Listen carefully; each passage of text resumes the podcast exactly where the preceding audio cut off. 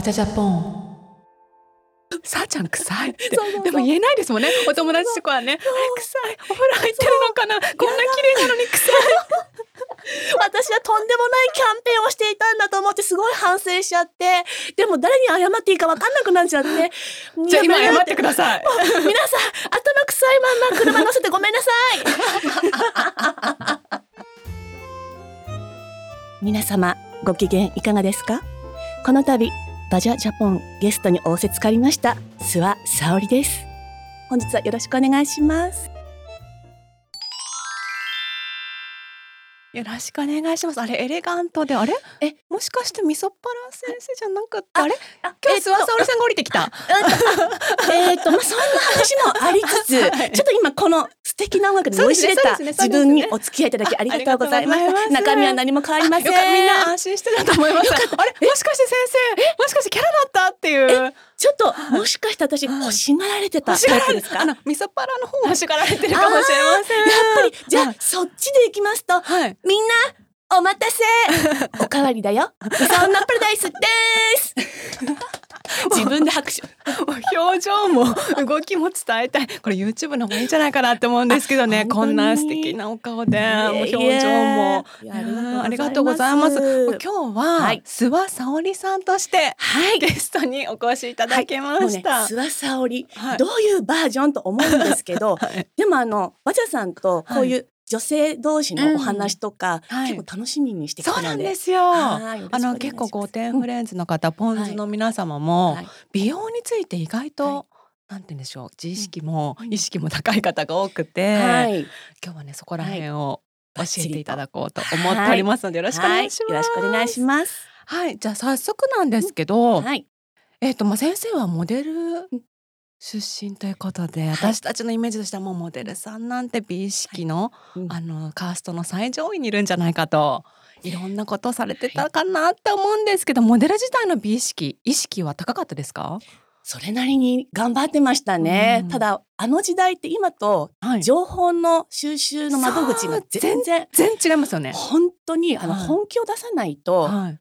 ちゃんとした情報誰を信じたらいいのかっていうのがはいちょっともう振り回されまくってて当時のうんカロリー、はい。まずカロリーに踊らされて間違ったダイエット法をやっていたりとか、ああとその美容コスメについても、はい。まあ、海外のものがいいんじゃないかとか、うんうんうんうん新しいものがいいに違いないとか、うん。でも私のお肌って結構敏感肌で、はい。ヘアメイクさんたちが最新のものをなんか使ってくれて、はい。見た目は綺麗なんだけど、うんその日の夕方から痒くなってきたりとか。ちょっと赤くなったりとか、だいぶトラブル肌、で今の方が肌綺麗なんですよ。47にして。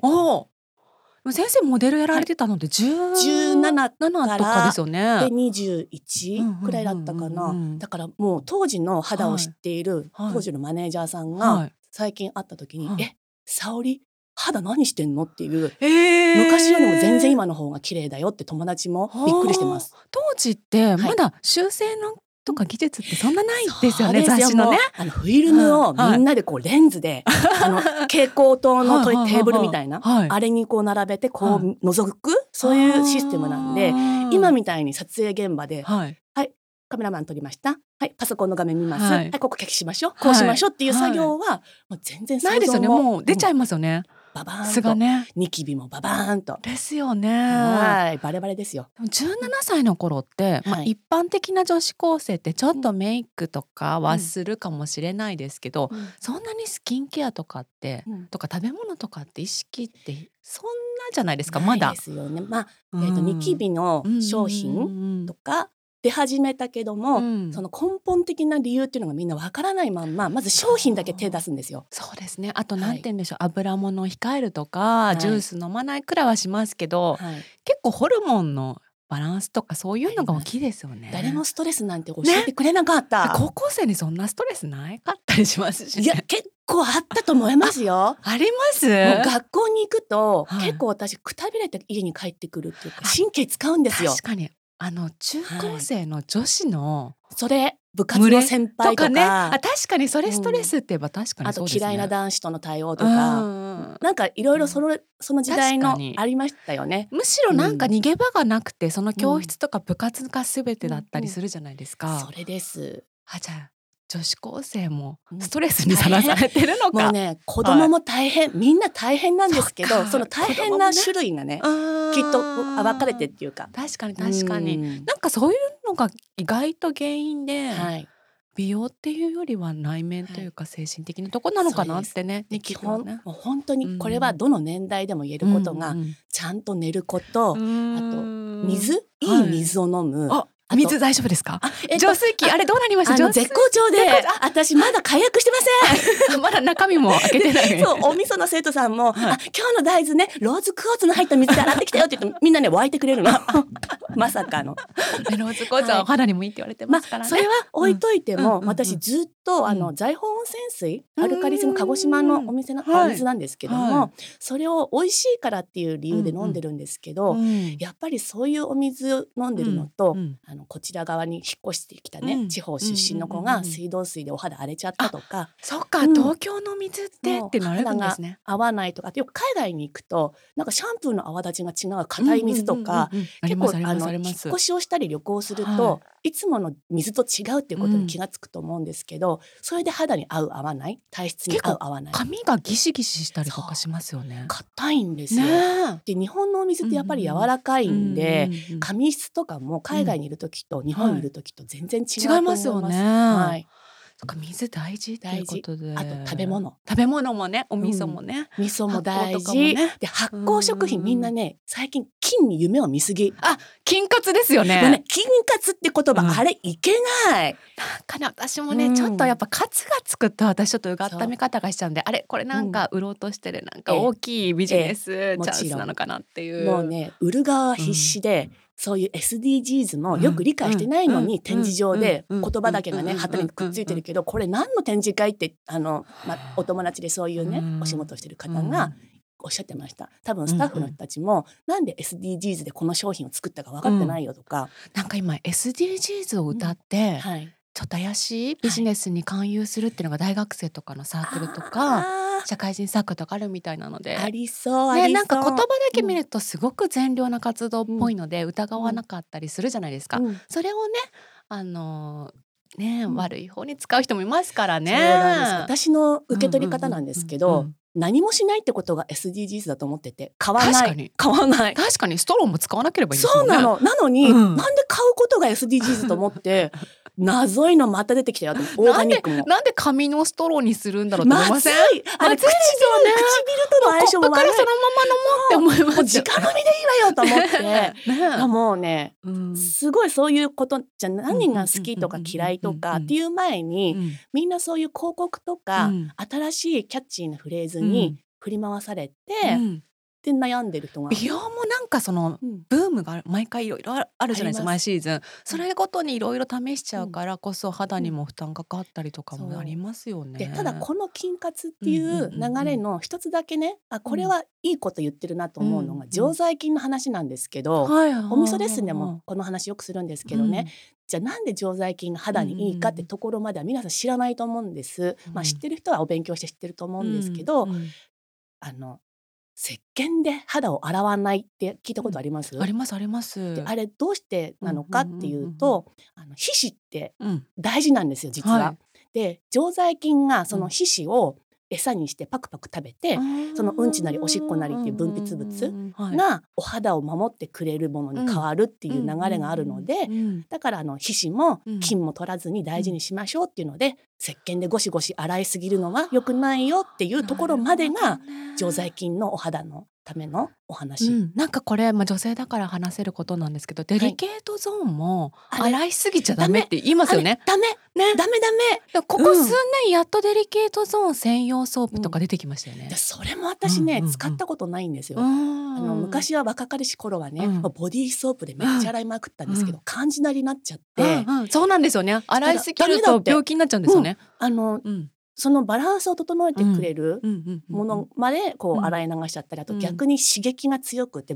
あ。ーボディーソープの香料とかはい。その成分。うん。なのでじゃあ昔の人に戻ればいいんじゃないっていうことに立ち止まったのがそうん。のおばあちゃまからはい、私はね絶対そこだけは石鹸つけちゃいけないよって育ったって方がいたんですよ。おで別に病気もしたことないし、うん。そういう皆さんのその生理トラブルとかもうんうんうん全然私ないっていう人がいて、うんやっぱりおばあちゃんの昔の人うん、おばあちゃんの知恵袋ですね。大事なの食品もうん。それで、今なくても、はい。昔からずっとあったものはうん体にいいっていうことをみんな菌活とか、うん発酵食品とか、そういうフレーズをうん。新しくしてるけども中身開けたら昔から日本人が食べてるものなんですよ。ですよね。納豆だったりとか、はい。おね漬物も。お味噌もだし。そう一汁三菜とかね。だからもうみんなが今いろいろ海外のお食事楽しめる環境にいるから私も全然そこはね、うん食べます。たうん。だ、お口が海外旅行に行っててあだ髪がキシキシしちゃってるって同じなんだ。そう。ここのお腹の後腸に何が吸収されやすい体質かってことを皆さん知らないまんま、海外の食事をずっと食べてるとかっていうことよりも自分が生まれ育った土地のお水とうん。お食事季節のものをいただくってことだけで全然健康だっていう話、昭和初期くらいに戻ればいいんですかね。リサイクルだって、昔江戸時代はね、うん回しっていう言葉でうんうんうん。全てが賄えてたって言うんですよ。なるほど。SDGs っておしゃれだけど回しにすればいいんだ。江戸時代かっこいい江戸時代みたいな。確かに。もういろんな江戸時代の話を聞くと、うんうんうんうんその生活習慣もそうだし、はい。はい流行っている遊びだとか、うん。なんか人の様子がどうやら面白いらしいんですよね。あの生活のリズムもはい、環境への配慮もうん。江戸時代が一番良さそうですね。だから今なんて、うん人間が地球に存在してるだけで大迷惑みたいな。そうですよね。息吐いてるだけで。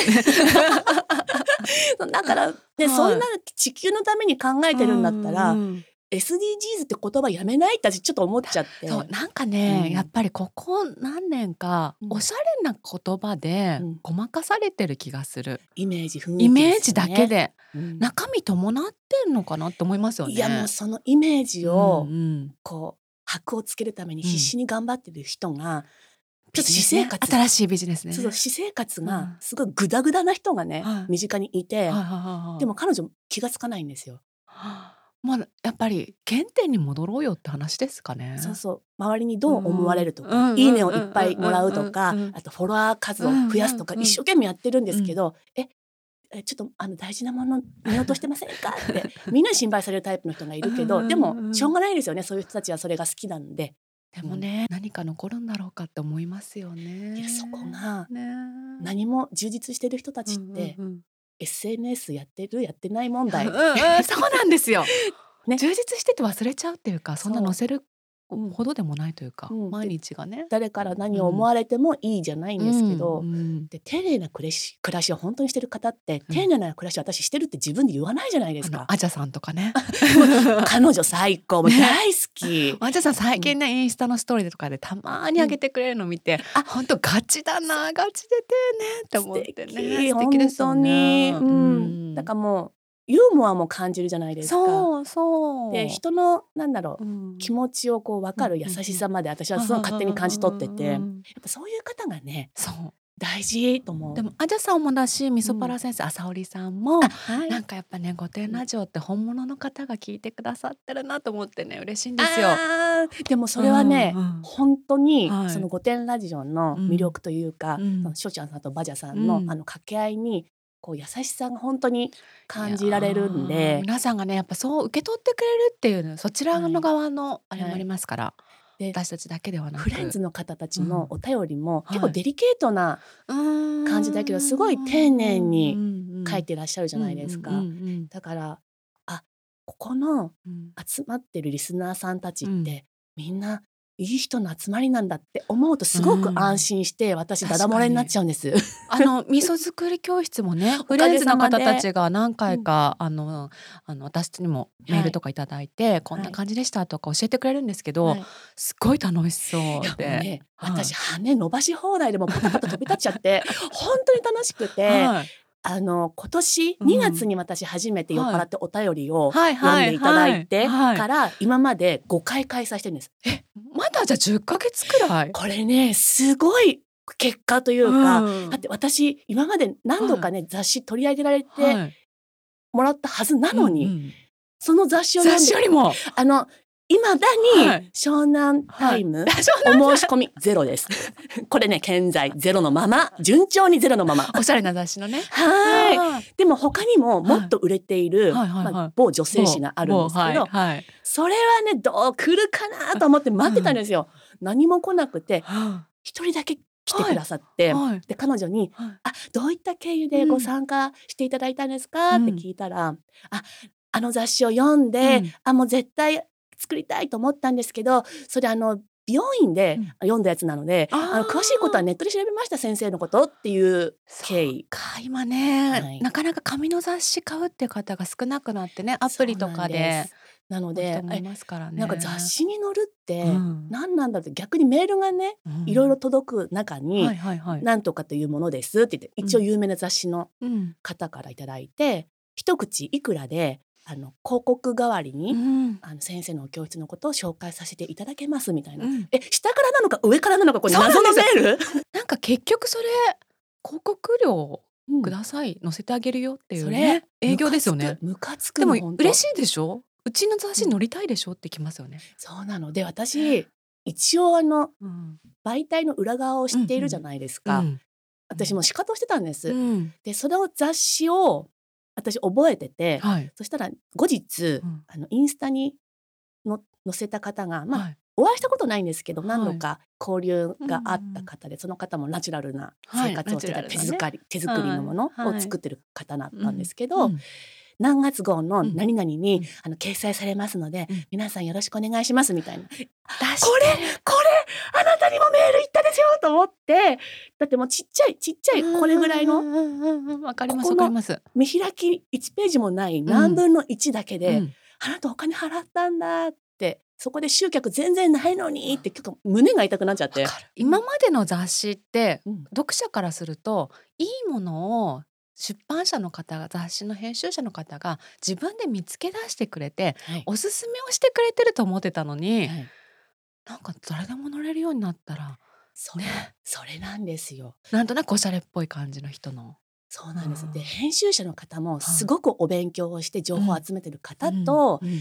なんかちょっとあれ？大丈夫？あなた大丈夫、うんっていう人とすごい分かれて存在してるなって子供ながらに思ってうんうんうんてうん。あもうその時からそうですか。はい。はい、でまあ私はモデル辞める時もそうですけど辞めた後もうん。いま、未だにそこ変わってないなと思うのが、その雑誌で取り上げてくれる時の質問内容とか、あと一応記事こう書きましたチェックお願いしますって言って、え何度もああ説明したのにまたこういう書かれ方してるとか、あ結局興味ないんだな結局私のことには興味なかったんだって思いますよね。そえこれ基本的な情報じゃないって思いますもんね。う。だからあ、うん。世の中ってうん。こういうもので、うん。彼女が悪いわけじゃないんだなってことで、もう今は落ち着いてます。なんかね私すごいもう最近よく思うことがあるんですけど、うん。やっぱり仕事でも、まあ、何か他のもの、まあ、趣味だとしてもですけど、うん。人によってそれに対する熱量って違っていてはいでもそれってそれが熱量が高い人がじゃあうん。素晴らしいのかというと、まあ、それだけが正解ではなくて、うん。ちょっとね道端どこかさんの話にもなっちゃいますけもど。うね彼女最高ね。あのスペースで、はい、先日あ私お話ししてた。そうなんです、はいはいあの、はい。気分屋の気まぐれなんですけども、うん。寝る前に誰かと喋ろうかなっていう、うん。そういうテンションをわざわざ友達にかけるまででもない、確かに確かに確かに。誰かうん。暇な人いたらどう、誰もいなかったらいなかったらいいんだよっていうね。そうそうそうそう、はい。でツイッターのスペースってやつはい。も私すごいあれ味しめちゃって、うんそうするとフレンズの人たちが、うん。あのやってきてくれて、うん。まあ、お話できる人はスピーカーに上がってもらってはいお話しする中で、うん。パーンとうん。道端さんがやってきてくださって、うん。有意義な話してくれたんですよ。いや私それ見たんですよ。あはい。わすごい神回じゃんと思ったんですけど、はい。私が入ると、はい。ちょっとこの場がねはい。逆になんて言うんでしょうちょっといない方がいいんだろうなってなんか思っていて、えー、そんなことかこういても楽い、しいと思うんですけど、はい。またいない楽しさもあると思ってたんですね。そんなお気遣いが、えーなのでわすごいことが行われてる今スペースはい。でと思って見てました。あれすごかったです。でもすごい嬉しいんですよ、私そうやって、うん。やっぱりこう「御殿ラジオ」って、はい。そういう場を提供したいっていうのがあるので、はい、勝手にこうた、まあ、味噌作り教室もそうですけど、はい。スペースとかでも私たちの知らないところでつながってくれてるってすごい嬉しくて。あもうそれ確実につながってて、うん。あの私もプライベートで、うんオフ会的なこと、で何度もこううん。会うっていううん。想像してなかったんですよね。うん。で実際すごく楽しくて、うん。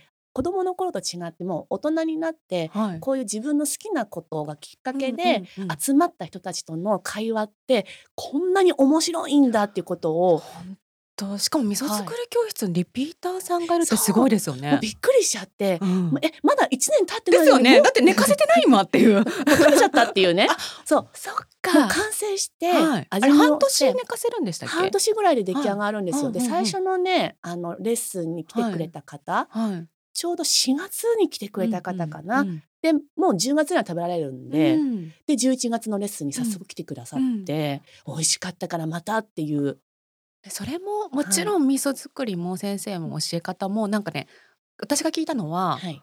例えば味噌作り教室行って、はい。いっぱいあるじゃないですかいろんな教室。あります。でもこれ絶対真似できないっていうか家でできないっていうのだと続かないと思うんですけど、はい。先生のはすごく降りてきてくれてるって言いますか、えー。一般人にというか、はい。すごくやりやすいものを使って。でサイズもはい。そんなこう1キロとか来ても私一人暮らしだしちょっとさばけないっていう人にも、はい、小さいサイズでねそうなん。作ってくれてるっていうのがあすごい降りてきてくださってるって。いやもうそれは、うんうん。あの私にオファーしてくださった方の提案だったんですね。あ、うん。そうなんですね。沙織ちゃんこんな大きな亀とか、みんな無理無理家に置けないってもね食べきれないし。東京のマンションとか小さいから、そうなんですよ。で、どこに置いていいかもわからないかなっていうので、であの今のお教室のちょうどスーパーで売られてるぐらいのパックぐらいのスペースがあれば大丈夫だよっていう設定でやらせてもらってるんで。あとね多分楽しいんだと思うんですよね。もちろん味噌もはい。美味しいけど、うん。その工程っていうんですか先生とかフレンズとのそのトークもはい。楽しくて行ってるんじゃないかなっていうのがすごい写真とかあいただくメールから伝わってくるんですよ。いやうん楽しいらしい。ね 私も本当楽しくえて、はい。逆に私の方がすごいテンション上がっちゃうぐらい皆さんとの会話が本当に楽しくて、うん。で皆さん同じねお味噌のこうんうんうんう作り方とかっていうお話も毎回するんですけど、うん。ただやっぱりゴテンフレンズの方たちとはちょっと内容がね、もう や一っぱ歩違いますか？もう一歩踏み込んだコメントを言っても、うん。引くどころかもっとすごい情報が来たりとかいやもう楽しくて、うんでうんうん。これあんまり言っちゃいけないなって話もみんなうんうん。大喜びで聞いてくださるんで。ありがとうございますって聞きますよね。でこれ内緒だよ。うん内緒だからねって言っても最後口止めして返すみたいな。でちゃんとみんな内緒もね守りますからね。そこがまたねあすごいなりがたいんですよ。あとこの前カヌレ届いてませんでした？あの猫さんがね北海道から。北海道のなんかうん。一応すごいプロ、はい。プロのレベルで？うん、もうあの方あとお店うんやられてるのかな、きっとそうだと思いますですよね。だってあんなクオリティ。うん、これからあの、はい想定にそれを入れての、多分今回こういうものをあの準備できますっていう、うん。多分そういうことも兼ねての、あうんまあ、きっかけはきっかけかもしれないんですけど本当に美味しくて。で素材がねまたこだわってて。北海道の。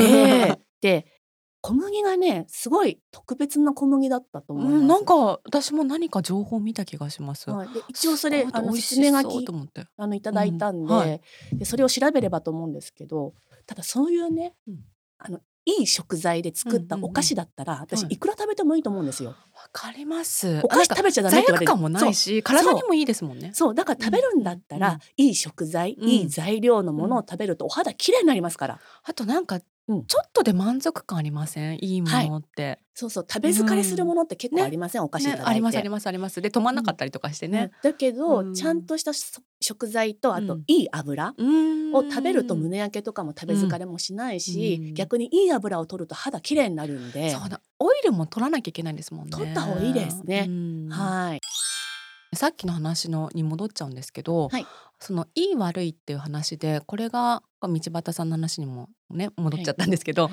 あのじゃあ熱意があれある人ない人でもどちらも別に仕事としてうん。間違ってはないというか、まあ、そういう人もいるよねって話だと思うんですよ。はい。でそれって結構美容もそうなのかなと思ってすっごいお金をかけたり、はい。ものすごい気合を入れてる人もいれば日々水で洗うだけとか、はい。でもそれも間違ってはなくて、はい人それぞれの価値観とか、まあ、その人の経済力とかもありますし、うん。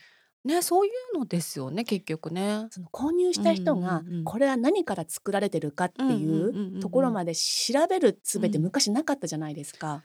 そうですよね。なんかその何を肌にのせるかっていうことで、その後の影響が出てくるなんて誰もわかんないし、塗れば塗るほどいいもんだっていう風になっちゃうじゃないですか。となると、うん。やはり昔の人の話を聞いた方が話が早くて。ぱおばあちゃんの知恵そう袋なの。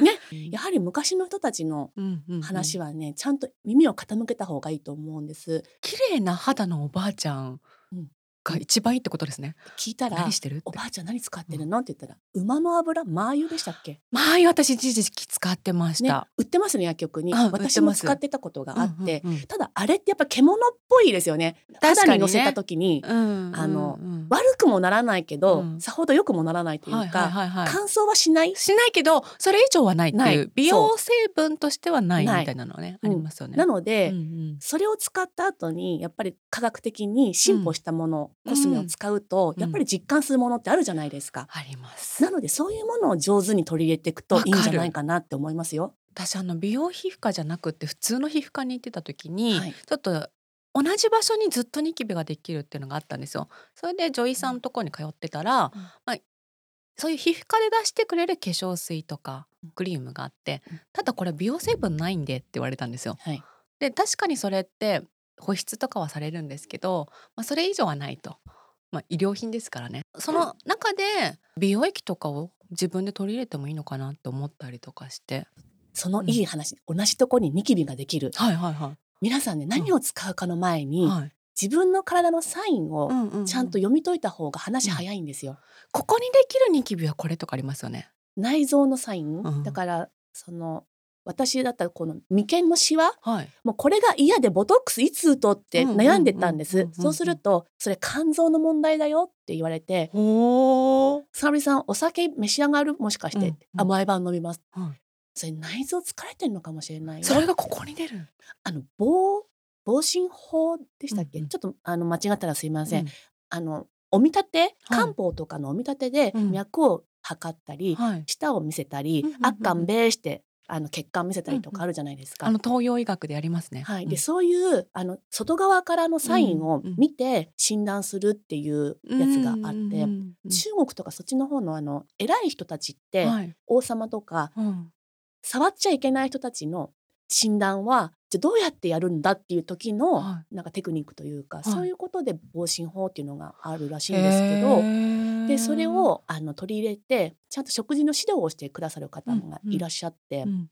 で私一回お見立てしてもらったことがあるんです。はい。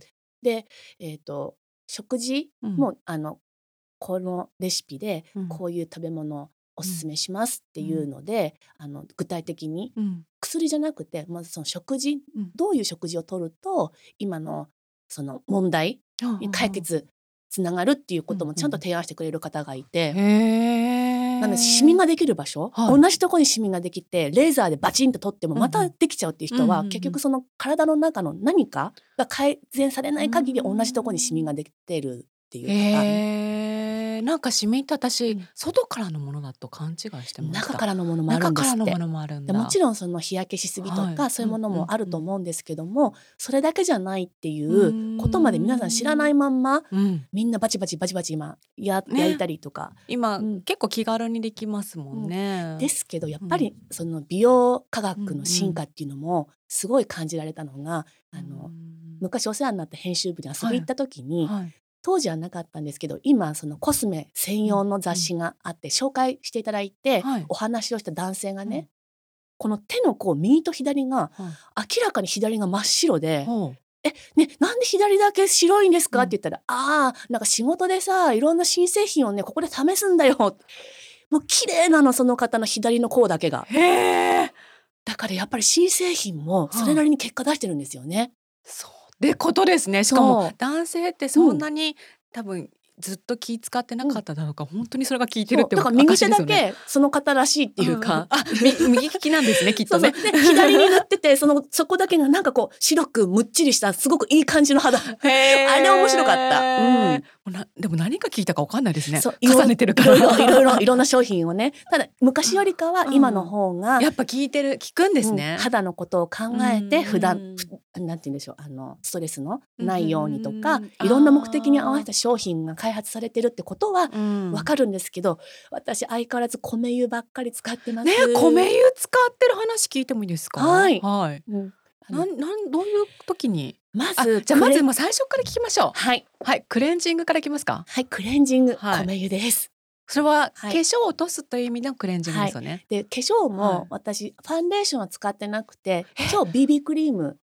へえめちゃくちゃ使ってそうにあ見え BB クリームるで素晴らしいです。ありがとうございます、うん。BB クリーム。はででしかもそれもあの、オーガニックが好きなお店がちょっと取り扱っているもので、うん。そんな有名じゃなかったんですよ。ただねその潤い肌を守るっていうのでもあの日焼けっていうこともそうだけど、うん。これ一本で足りるんだよっていう。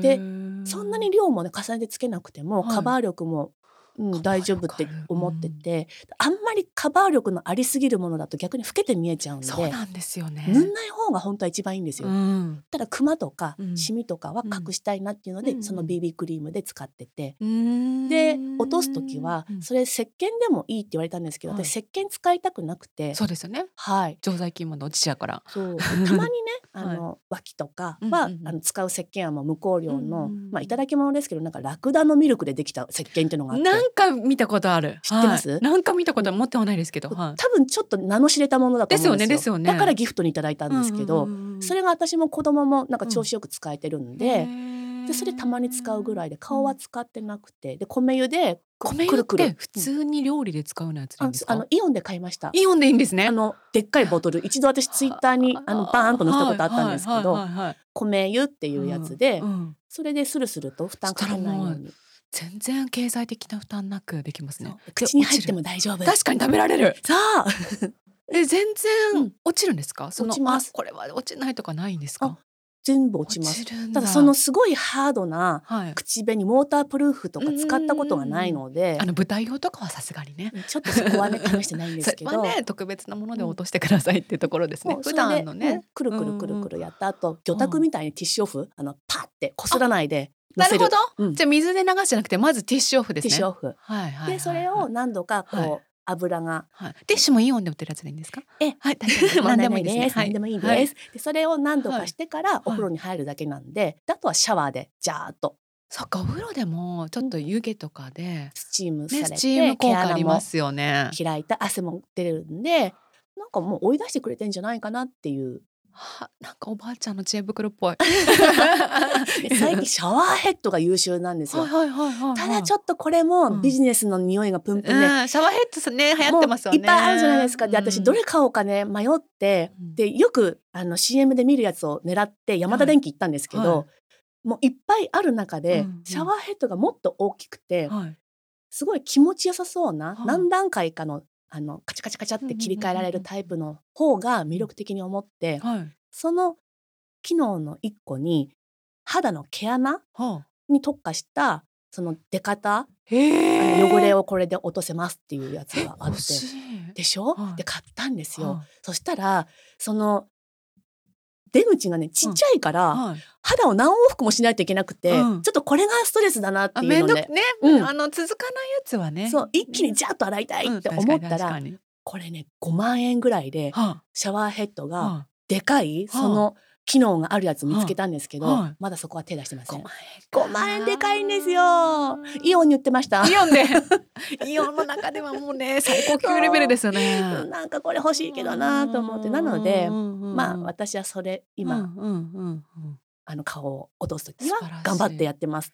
その後のスキンケアはなんか？米油です。のみ？のみ。ただ化粧水美容液取っ払って時々うんスペシャルケアはいしたいなって時はダバブのはい、あのローションがすごい優秀でうん。毛穴が綺麗になるんですよ。もう一回ゆっくりとはい。言っていただいてもいいですか？ダバブ。ダバブ？でこれサボテンオイルをうん。日本で多分初めて取り扱った会社じゃないかなっていうこのお話ちょっと長いんですけど大丈夫ですよ。その彼女もともとモデルさんだったんですけど、はい。彼女も私とうん。同じ悩みがあって、うん。もうメイクするたんびに肌が荒れちゃうし、うんうんうんうん。何を使っても肌が悲鳴を上げるタイプで,、で人からいただいたオイルが初めてうんトラブルもなく、しかも調子がいいうん。これは何？って言ったらサボテンのオイルだよどこに売ってるの？ってその当時は日本どこも売ってなくて、はい。それが欲しくて、うん。彼女海外まで行って、うんで現地の人と交渉して、はあ。今自分のブランドとして販売してるんですけど、へ手作業なんで大量生産してないんですよ。でもあのの有名な百貨店とかでもこの間あの招待されてはいなんていうんですかポップアップ？はいはいはいあの催事うん展示会みたいなものでうん売ってたりとか全国駆け巡って丁寧に売ってます彼女は。へえどこかでじゃあ皆さんも買えるタイミングとかあ見かけるタイミングね。あネットでも買える。インスタでも彼女あのネットショッピングできるようにやってるんでへー。お味噌の生徒さんとしても、ねはい、彼女来てくれあてそうなんですか。それで初めましてだったんですよね。じゃあ敏感肌でお困りの方とかはねぜ一回ひ見ていただいてね。試してもらで私、うん。別なコスメとかでうんうんうん。も結構オーガニックの今って材料がもうピュアなものたくさん手に入るじゃないですか。うんうんでも花粉症なんですね私。はいはい。で花粉症を持ってる人って、うん。えっと、植物に対してアレルギー反応がすごく、うん。あの反応出るっていうことがはい。多くて、はい。でそれがちょっとそのピュアすぎると強くて、うん最初はいいんだけど使い続けると首が痒くなったり唇が痒くなったり。そっか本当に植物すぎうんて、そう。なので私の場合はあのちょっとタイミングを見てとか、はい。薬みたいに使うっていううんうんうんうん。感じで、そういういい商品っていうのは時々取り入れるぐらいにしてまうす。じゃあ基本米油。基本米油。イオンの。はい。のみ？のみ。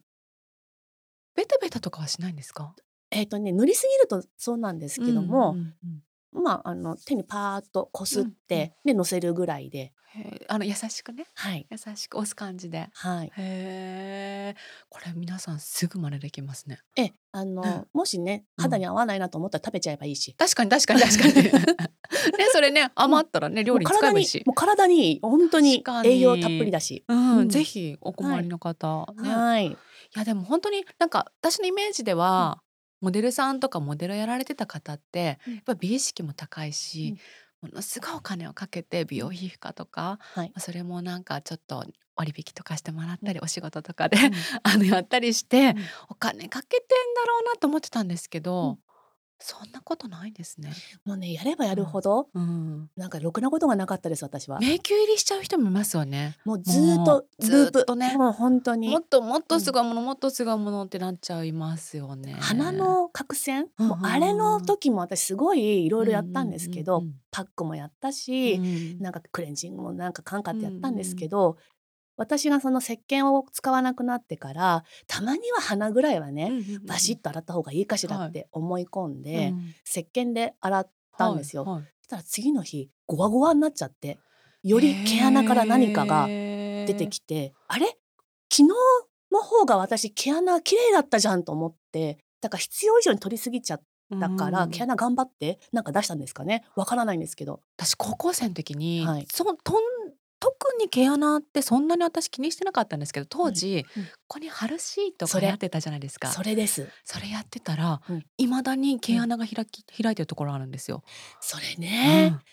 だからもう私毛穴ってあんまり何もしない方が逆にいいんじゃないかな米油の方がいいんですかね。何もしない？なんか必要以上なことはしない、だだから人間のデザインってすごい優秀だなっていう、うんうんそっちの方に目を向けた方が、体の機能はこういう風にできているってことを学んだ方が話早いと思いました。何かを塗ったりとか何かをつけて取るとかじゃなくて本当に日々の生活習慣とか積み重ねが出るんですよね。絶やっぱね。対そう、でいろいろ私の周りにうん。もそういう業界の方とかはい。プロの方とか、あと一般のなんか主婦の方とかいろいろいますけど綺麗な人って何もしてないって言うんですよね。あの私この前後輩にはい、「なんかしてるでしょ」って言われて「はいいやなんか全然昔と変わってないから、はい。まあその意味は多う分お金かけてどっか通ったりしてるよねっていうことだったんですけど、うん。私ね本当に美容皮膚科とか、うん。そういうのは行ったことがなくて、うん。まあ、ただ昔からスキンケアとか好きだったので、まあ、それなりにいいものを使ってはいて、で美容液も使ってますし化粧水美容液クリームくらいかなは使ってるんですけど、うん。でもそれって自分の中では普通のことで、うん。特に何かしてるってわけでもなくてでたまにエステちょっと行くくらいなんですよね。でもやっぱりそれって人によってその何もしてないのレベルも違うじゃないですか。きっとその日常生活の、うん。意識のかけ方というか、うんうん右か左か、どっちを取るかでうん積み重ねだなと思うんですよ。確かに飲み物一つをとってもそうですね。はいどの水飲むのか。そうそう。うん。で私みたいにクレンジングを使うか米を使うかとか、もういろんなその選択の積み重ねだと思うんですよね。ねだからねあの美容皮膚科に行ってこれをやればこうなりますっていう分かりやすいことも、もちろん実際にあるとは思うんですけど、でもそれってじゃあ10年後それを試した人の10年後見たことあるってなると私怖くて手出せないんですとかちょっと怖いですよね。そうなんですよ。でちょっとこの人やりすぎじゃないかなって人の皮膚、うんうんうんなんかねこの辺あの顎の周り、うんうん。この間ちょっとたるんでる方がいて、はい。可愛いんですけど、はいでシミないんですけど、はでも彼女しょっちゅうなんとかやりましたってあのいバチバチ、うん肌をなんか真っ赤にして一回生まれ変わらせるやつダーマペンとかですかね。かな。はいなんかねいろいろやるんですよ彼女、はいはいはい。で確かに一見綺麗なんだけど、うん。あれ？この間会った時よりもここのたるみがねすごい薄くたるんでる。あれ？って思った時に、もしかしたらそのターンオーバー、はいうんうんうん。追いついてないんじゃない？こっちの中の方はって思っちゃって。表面は綺麗だけどっていうことですよね。支えるものまで壊してるっていう風に私は見受受けられたんですよね。ねだからそれがそれでこう彼女だけかもしれないし、いろんな症例があると思うんで一概にはいないと思うんですけど、ちょっと私ねまだどこも手出してないんですだから。あの最近 SNS とか YouTube で本当にいろんな人がものすごい美容医療だったり整形とかね、されてるのを見るんですよね。でそれは、まあ、お仕事だったりその人が好きでやってることなんでうん。いいと思うんですけど、うん。それをこう見た人が視聴者の方が、うん。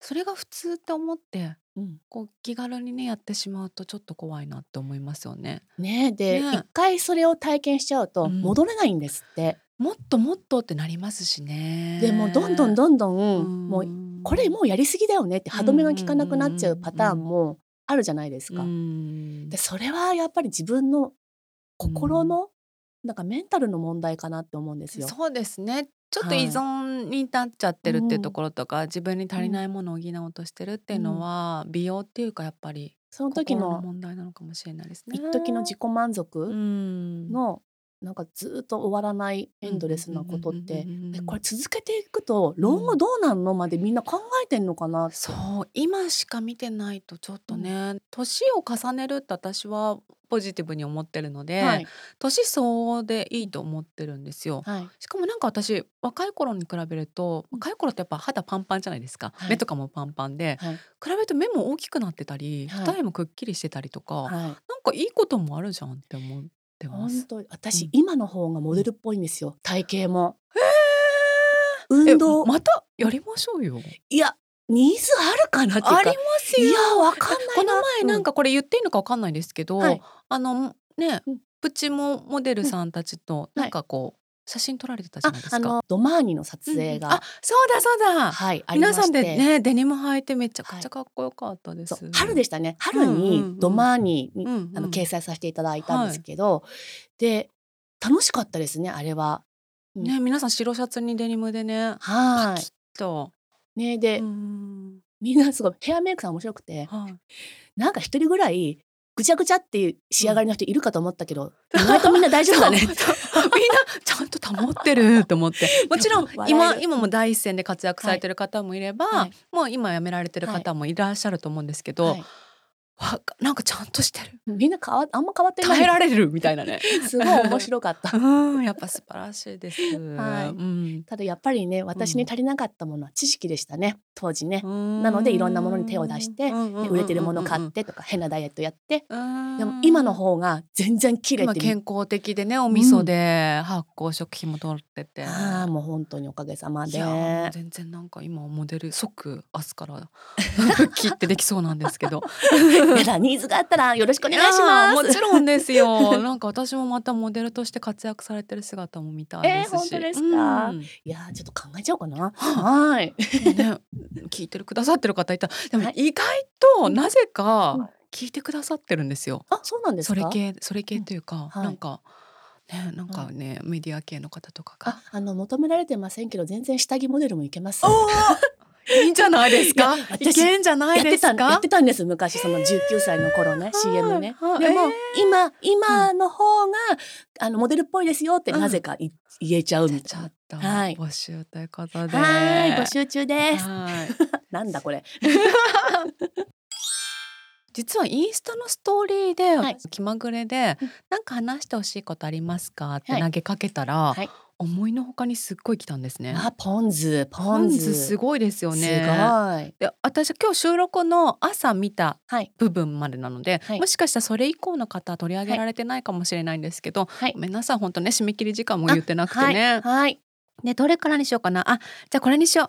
他に発酵食品を愛用しているものはありますか？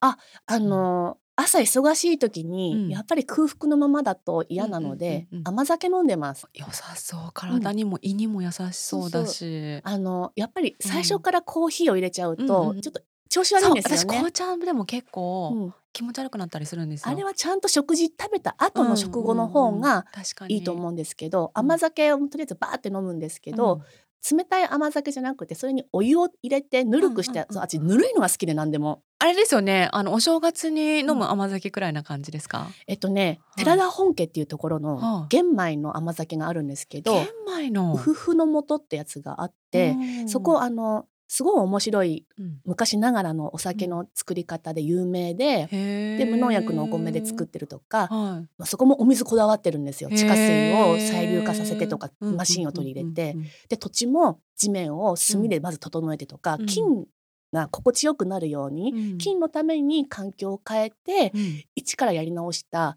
歴史ある蔵元なんですけど最初はあの普通に浄土アルコール入れたはいもう一般的なお酒を作ってた会社が、うん。うんもうちょっと人のためにうん。役に立つお酒作りをしようって言って、今のシステムに変えてっていう。でそこでお酒になる前のはい。ものうんうんうん。の「ウフの素」っていう商品名で、まあ、甘酒ですね。これを売ってるんですけどそれが大好きで取り寄せてます。甘酒苦手だったんですけど、はい、ものによって全然違いますよね。酒粕をと溶かすタイプと、はい、あとその麹だけを発酵させて作るタイプと二2つ分かれると思うんですけど私両方好きなんですけどね、はい、じゃあうんそれで好みってあるんでしょうかね。ああると思います。あじゃあぜひ試してみます。ありがとうございます。シャンプーやヘアケア用品？もうねその質問、うんちょっと話長くなってもいいですか、どうです。どうぞどうぞどうはいぞ。、えっと今は、うんキュレルっていう敏感肌はいはいはい用のシャンプーを親子で使ってるんですけど、その前にはい。私すごい自然派な私をちょっとエンジョイっていう 謎なキャンペーンをしてる時に、ノンプーってわかります？シャンプーしない人のことノンプーって言われてる期間があって多分これ狭い地域湘南だけかもしれない。そう言ってる人たちがいてはいはいはい「えノンプーって何?」って聞いたら、シャンプーで髪はねあの洗わない。湯シャンだけで十分なのよって言ってる人たちがいて真似したんです。はい。でしばらくしてから、ううんちの息子がねはい。車に乗った時にうん「あーママの匂いがする」って言ったの。えママの匂い？うん。なんだろう？と思ってうんその時はそんなに気をとがめずにはい。いたんです。でその2日後ぐらいの夜はうち隣実家なんですけい。ど、うん。そこでなんか一緒にテーブルに座ってお茶かなんか飲んでる時に私の後ろを妹が通ったらはい「さあちゃん臭い？さあちゃん臭いよ」え臭い?」って言ってうちの母が「やっぱりそうママもなんか気になった」って「あんた頭臭いよ」って「え？え？えなんで?」って。ね二人ともその匂いのもとをはい。確認しに来たら「うわっ!」って。家族にしかできないやつですね。やばい。息子が言ってたママの匂いって車中この匂いだったんだって。えでも自分ではわかんないもんなんですか？私ねいやこんなもんかなぐらいで気にそんななにしてなかったんですね。っていうのはもっと臭かった時期があってあの歯科技講師の時、はいすごいあの神経使って疲れて夜に帰った時の頭の匂いは最悪だっていう記憶があったんですけど、うんまあ、そこまではいかずとも、日常レベルでの、うん。これは公害ですよっていうちょっとショッキング、うんこの間あの人も車乗せたあの人も車乗せたってもう私の中で みんなにごめんなさい。そうそうそう。さあちゃん臭いって。でも言えないですもんね。お友達とかはね。あ臭い。お風呂入ってるのかな。こんな綺麗なのに臭い。私はとんでもないキャンペーンをしていたんだと思ってすごい反省しちゃって。でも誰に謝っていいか分かんなくなっちゃって。じゃあ今謝ってください。皆さん頭臭いまんま車乗せてごめんなさいそうで私もう冷静に振り返ってみて、はいはい。そののんぷゆしゃんだって言ってた人たちのうんうんうん。ことを振り返ってみたら多分食事も気を使われててあまた全体的にね。多分彼女たちは運動もしたりもしたかもしれない。うん、お酒とかね、うんうんそんなに召し上がらずに、うん。もしかしたらお肉も食べてない人かもしれない、かもしれでも私は毎晩お酒飲んでるしお肉も大好きだないしう、んうわーこれは根本的なところから私間違ってたなと思って、そっかその一部分だけ取り入れちゃったからはい、臭くなっちゃったっていう。いやちょっあれねとねだからこれ、ねちゃんとね湯シャンでね、うん。あの清潔にね、うん。保たれてる方もいらっしゃるかもしれないんですけど、私は向いてなかったことで、うんあのもう堂々とシャンプーを使うようになりました。あでも妹さんね言ってくれて助かりましたよね。なんかママの匂いっていうのが カレー臭はねでも可愛い。臭いとはでも別にそれは息子さんは受け入れてたんでしょうね。別にずっと一緒にずっと一緒にいるから、うん、鼻が慣れた？わからないで妹はあの時々そういう接近するタイプ、母親も時々接近するタイプだから、うん。臭いっていう正しいレーダーが反応が、ねあったんじゃですないでしょうか。はい。皆さんごめんなさい。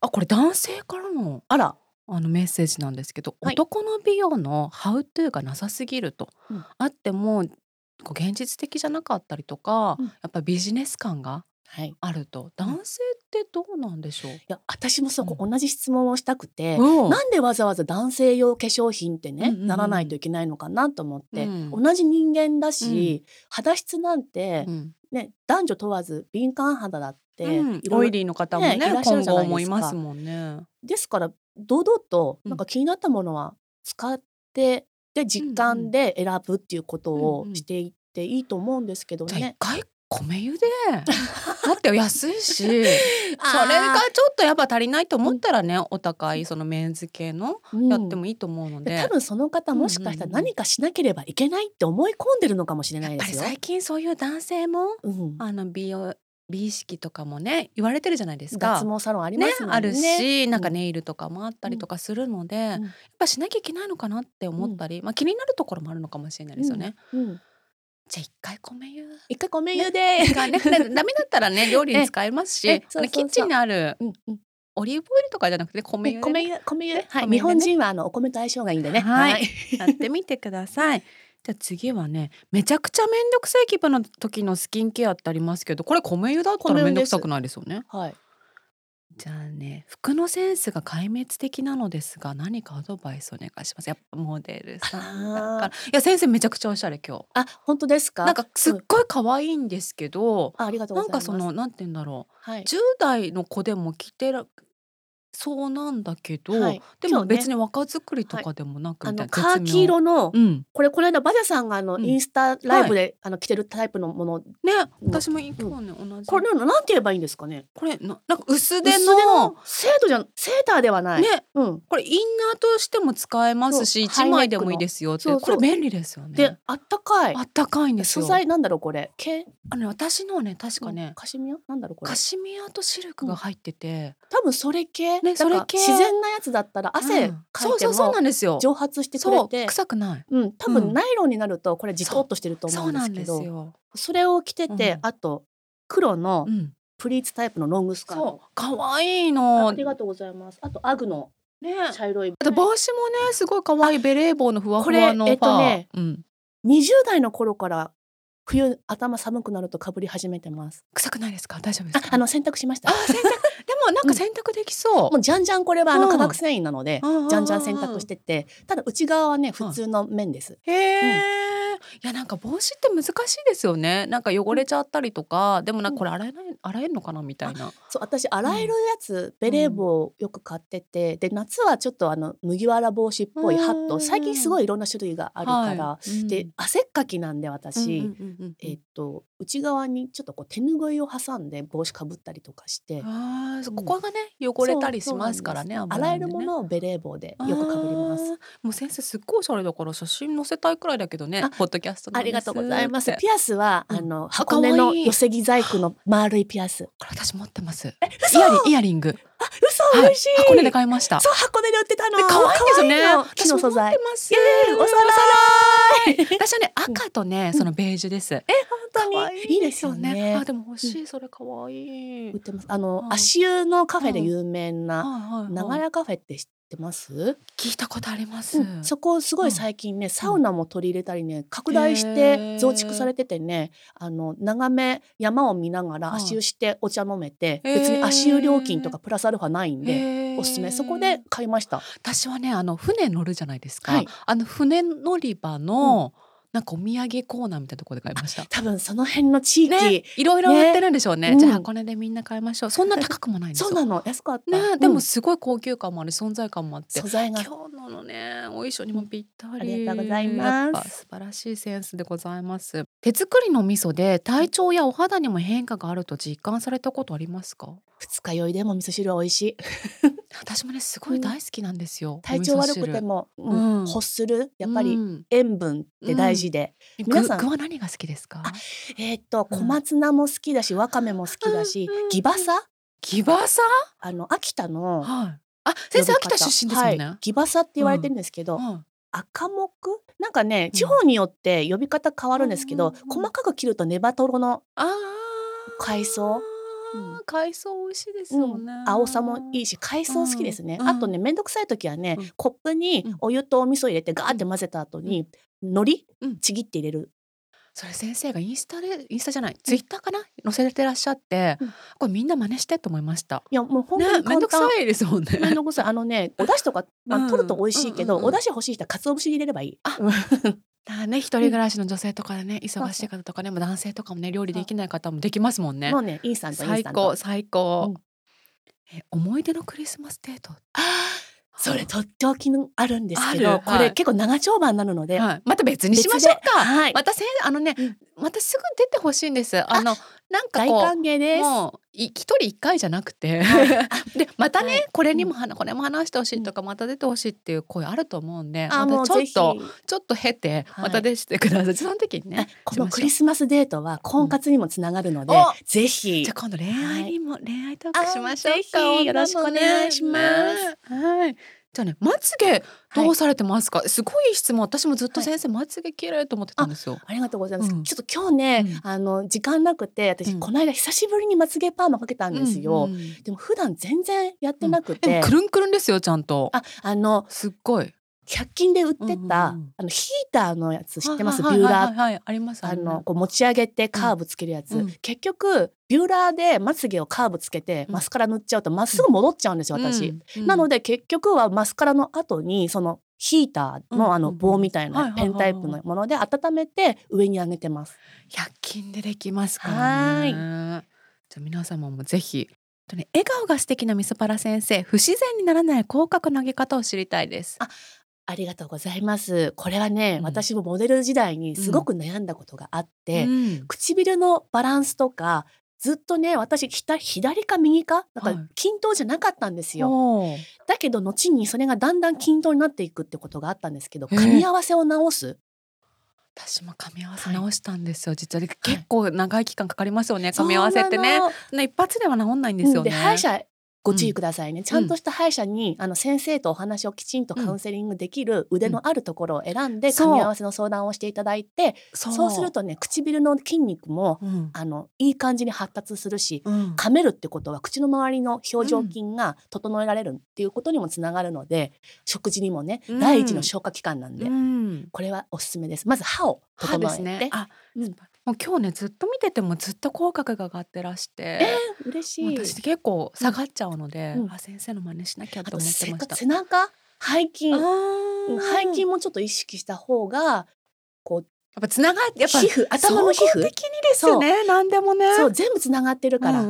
口だけをトレーニングしてもダメあの、うん背中首頭もうん全部ほぐすとか、うんそういうケアをするといいんじゃないでしょうかやっ。ぱ部分的にだけうんこうフォーカスしてもダメなんですね。何事もね。違います。えこれ素敵な男の見極め方っていうのが新しく来ておりました、えまずうん、自分がどういう人とだと居心地いいかじゃないですか？やっぱり自分らしくいられる方、うん。ストレスにならない人ですかね。ね私がおすすめした人が、うんうん。あなたにとってもおすすめかどうかはわからないからっていそううお話を聞いてくれる男性がいいのか、うん。いろいろアドバイスをくれる男性がいいのかとか何も喋らない人がいいのかとかね。違いますからね、タイプがあると思います。うんはい。うんうん。あとね美容クリニックでなんかちょっと高額な契約をしてしまって後悔していますって方から2通もねお察しいたします。うん大変でしたね。ねクリーン5分無理なのかなもで今ね考えてはいるらしいんですけど美容クリニックのあり方、使い方について聞きたい。う。ああ、まあこればかりはね、ただ私エステもカツラも、うん。もう同じだなと思ってて、人の不安の心を煽るだけで、うん今のあなたを否定するってとこから始めるじゃないですか。あー、ね。今がダメだからよくしましょうってことですもんね。うん。まずそこが気に入らない私は、ううん。ん別にそのままでいいのに、なんでうん。その美容皮膚科とか、うん。なんてせ整形までいかなくても、うんうんそういうとこに行きたくなるのかっていう、んまずそこの不安材料からね取り除いてあげないと、うんそこの例えばあの期間うん契約期間が終わって、そうそれからまたねどうするのってことですうん。よね。多分その後もずっと不安なな方っていらっしゃるんじゃないかなと思うと、今のうちに不安の目を摘んどいた方が話は早いんじゃないかなと思うんです。美容クリニック使ったりしてもいいとは思うんですけど、うん。一回その自分の生活うん。を整えてみてからではどうでしょうかってところですかね。うもしかしたらすごく先生みたいに変わるかもしれない。いやもうね。本当昔の方が私ね、うん。整形考えてましたよ。えー、どこ？ほくろを消したいとかここをこうしたいとか、ん。もうねずっと暇で鏡を見ちゃうとろくなことないの？そうわかる。ね。悩みもそうですけど、うん。なんか暇ってダメ。どんどんこういろんなこと考えちゃうのよくないかもしれないですね。だからもううん週に1回日曜日があればよくて、うん。私の場合は。うん。毎日日曜日だと不安しかなくなるタイプだって分かって。細かいところに目がいっちゃう時間があるんですよね。そうなんですよ。もう今なんてボサボサでも気にしなくって、私今日ね実は髪溶かしてないんですよ。あ私も私も今日ね時間なくてそう。でもこれねなんか来る時に風でこうなっちゃったのっていうのを演出しようと思って。いや先生全然綺麗全然綺麗。本当？本当？はい全然。そうもうブローもね、うんしてこなくてやっぱ下髪しない髪って違うと思うんですけど、はいドライヤーは私ねいいやつ使ってます。ああやっぱり私もそうです。あのねはい。顔も引き上がるって言われてるやつ。なんだっけ？ブランド忘れちゃったあのちょっとお高い。おあります高いね。美容院とかに置いてあったね。れ美容院でもす使ってるやつ、うんやっぱりあれいいと思います。いい。はい。じゃあちょっとそれもね皆さうんんもしうん経済的な余裕があったら、はい今度のごご自分へのご褒美でね、はい髪のツヤが違います。うんはい。そう結構やっぱり痛みますからね、そうなんですよ。うん。結局お二人の思う幸せって何でしょうか？これもなんかちょっと今までの話にもつながっていきそうですけど、先生にとってじゃあ最後にはい。沙織さんにとっての幸せって何でしょうか？はい。身も心も健康でいられること、そして周りの人たちも楽しく健康で一緒にいられることです。ありがとうございます。もう最高の笑顔で、でもやっぱり楽しく過ごしてることが一番精神的にも美容にもいいのかもしれないですね。本当そう。私、御殿フレンズの人たちとのうん交流が本当楽しくて、うん最近元気なんですよ。嬉しいです。最初のお便りから元気はね、なんか感じられましたけど、あれ以上に。そう、もうあの時に私、うん。本当大変だったんですよ。うん。その御殿ラジオでおはがき、あの、お便りを取り上げてもらってはい聞いたタイミングが、もうね、今まで生きてきて、はい。一番大変だったってメンタル的に思って振り返ると、もう本当にもうどうしようと思った時に、はい。もう何回も自分の回をリピートして聞いて、はいはい。もう充電して、はい。それでまた挑むっていううん。感じで、うん。あの時期は私乗り越えられてたんですよ。いや私ね実ははい。古典ラジオ始める前に私すごく深夜ラジオが好きな、うん。あの子供だったので、はい。やっぱり目指すところって深夜ラジオっぽいポッドキャストっていうところで、はい。で深夜ラジオって必ず有名なハガキ職人が生まれるんですよね。ああなんかこう面白くて有名で毎回この人と取り上げられるよねとか、はい。でそういう人が生まれたらいいなって最初から思っていて、はいもう生まれたから、はい。もうすごい嬉しくてみそパラ先生とかアジャさんとかはい。もうねみんながこうああの人ねって言ってこうツイッターのフォローしていったりとかね。はい。嬉しいです。うん。もうおかげさまでもう本当にあのバジャさんのあの語り口としょうちゃんさんのあの反応の受け答えとか そのお二人の読み上げっぷりがはい。すごくこうガッと持ち上げてくいやもうださったんで。すごいの来たんだけどって私すぐメールしましたもん。最初聞きませんでした？大丈夫でした？内容を見てから、なんかその後に先生のお顔を見て、はい。はい。この人大丈夫？って。同じ人？っていう。なんか名乗られてない？勝手にみたいな。だけどそのね、あのうん。御殿ラジオのおかげで、はい。そのまあ私のうん。欠落してる部分っていうか、そう思い込んでいたところを、はいリスナーさんたち御殿フレンズのみんなが、うん。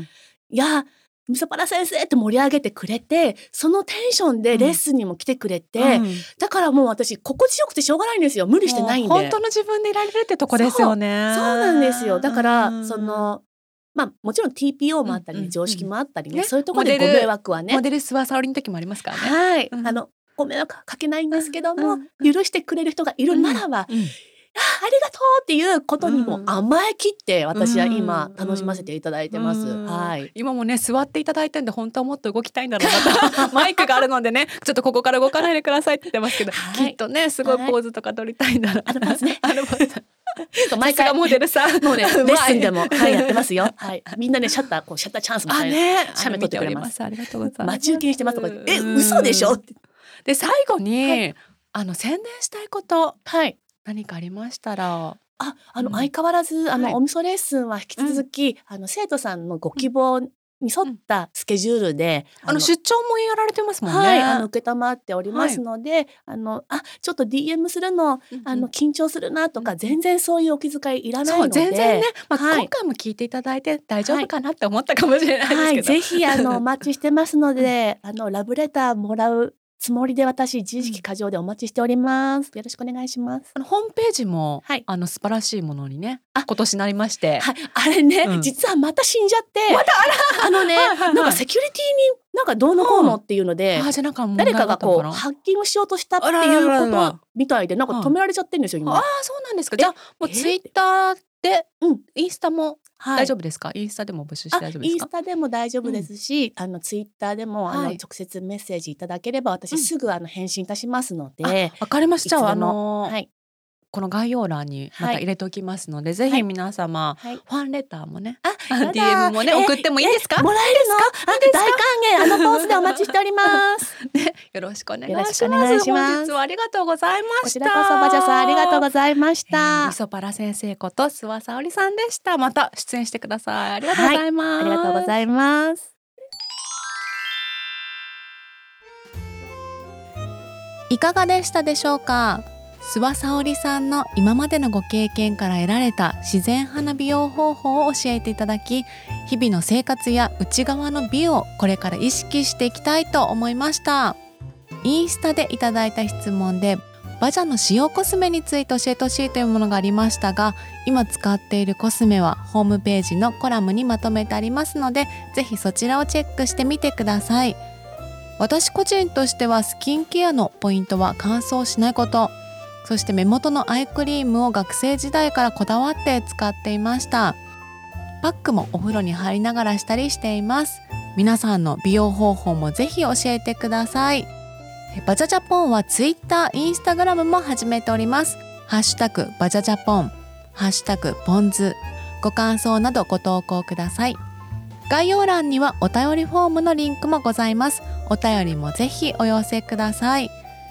次回のゲストは御殿ラジオ T シャツ所有率そして着用率トップ水野あずささんをゲストにお招きし一人で生きていくって不安？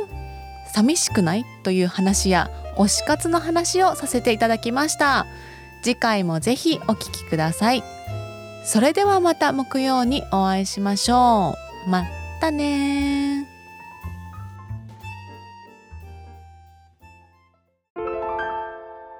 わちゃジャポン。